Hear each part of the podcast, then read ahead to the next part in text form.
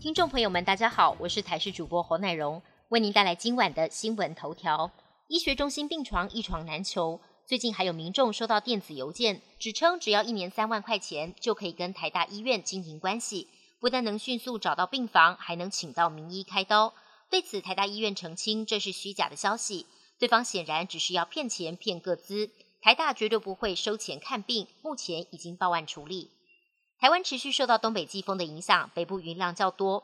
不过今天早上就有眼尖的网友发现，卫星云图上出现台湾分身，云层排列出现了番薯形状的空洞，而且连气象局长郑明典都发文说很少见，因为通常背风面气流中的云会消散，所以很少看到这么完整的气流影子。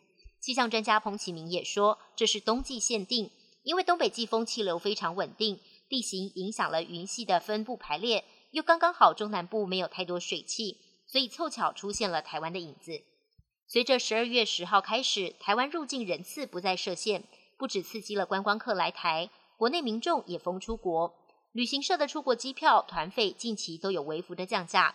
以日本为例，机票相较解封初期降幅有两到三成。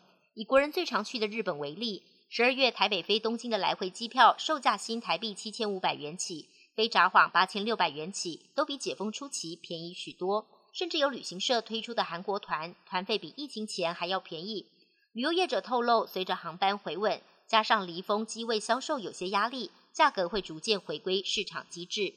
外电消息部分，世足赛两场比赛在台湾时间今天晚间十一点以及明天凌晨三点登场。首先是葡萄牙对上摩洛哥，葡萄牙上一场让 C 罗坐板凳，结果反而缔造了本届第一次帽子戏法。论整体战力，葡萄牙绝对在摩洛哥之上。不过，摩洛哥上一场扳倒西班牙，士气正旺，胜负还很难说。另外一场，英格兰对上法国，英格兰八名球员都有进球记录，是所有队伍当中最多的。而法国则有本届进球王姆巴佩，英法可以说是势均力敌。位在美国明州小镇的秘境餐厅，被彭博社选为十二大必去的餐厅，也曾经获选《时代》杂志全球最佳景点之一。尽管地处穷乡僻壤，也只接受明信片定位。不过，因为料理独特，加上用餐环境与世隔绝，每一年依旧有两万多人写明信片来定位。业者说，这样不仅提升了当地的邮物量，避免邮局遭到裁撤，也解决了电话接到手软的问题。科学家发表的研究显示，现在一片贫瘠的格陵兰北部地区，两百万年前曾经是茂密的森林。除了是白杨木的家园，还有长毛象与驯鹿等等令人惊奇的生物漫步其中。团队表示，这里以前是森林环境，有长毛象、驯鹿及兔子跑来跑去，植物种类繁多。他们发现了一百零二种不同的植物。